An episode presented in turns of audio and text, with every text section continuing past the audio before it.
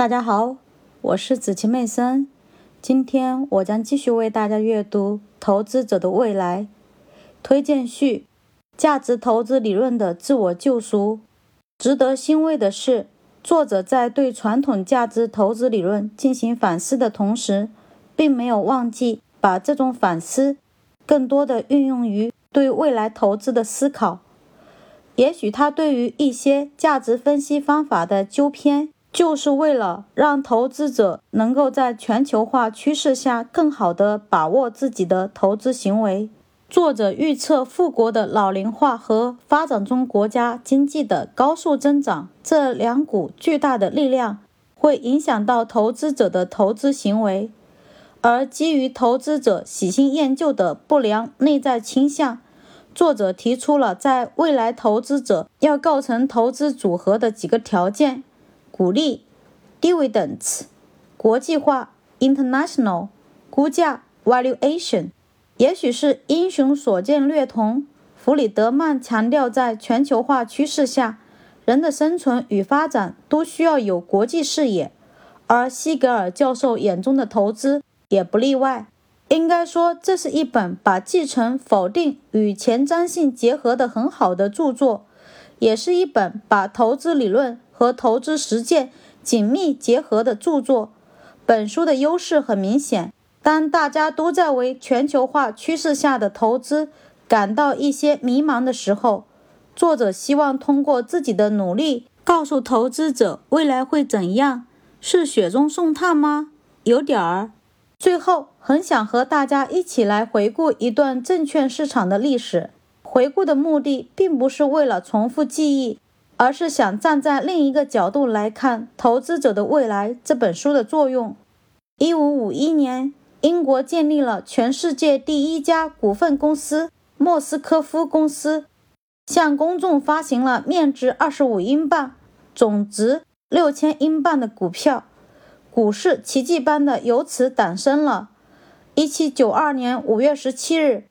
二十四位纽约证券拍卖商聚集在华尔街的一棵大梧桐树下，进行股票交易活动。这一天开创了纽约证券经纪人集中交易的先河。梧桐树下的交易也被认为是大董事会——纽约证券交易所的起源。而从这一刻起，股票真正有了生命。一八八四年七月三日，查尔斯·道。首次发布了他精心研究的道琼斯指数，而随后产生的道氏理论开创了所有投资理论的先河。以后出现的如江恩的时间周期、马尔基尔的随机漫步以及艾略特的波浪理论，都出现了一批技术分析的狂热崇拜者。在一九三四年，格里厄姆著名的《证券分析》一书出版。投资理论泾渭分明地分成了技术分析派和基本分析派。当格雷厄姆的衣钵传人巴菲特把这种理论继续发扬完善，并且取得了骄人的业绩之后，基本分析似乎成为了目前证券市场投资分析的主流思想。但是，就像垄断只会带来生产力的倒退一样。缺乏竞争的基本分析派并没有自觉主动地对于自己的价值投资理论进行持续深入的验证和完善。拥护者总是骄傲地挥动着价值投资的大旗，随时进行传经布道。我们今天听到的理论似乎和几年前听到的并没有太多的差别。以前，基本分析派还会在其他分析流派的指责和质疑中不断完善自己。但是现在，这种来自外部的压力越来越小，因此，在无意识中，大家都放弃了自我批判，放弃了对蝴蝶翅膀扇动带来的大气变化的细微观察与思考。然而，世界在变化，地球已经从圆形的变成了平面的了。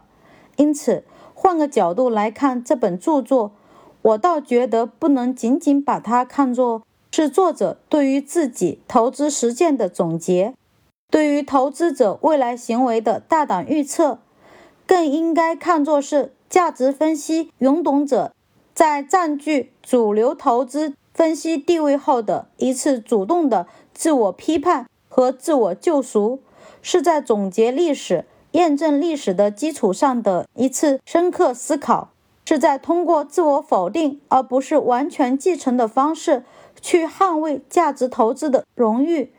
这是需要勇气和智慧的。而我相信，身为沃顿商学院教授的作者拥有这样的素质。证券市场永远是一个多解的方程式，而杰里米·西格尔的求解方法是不是未来最好的呢？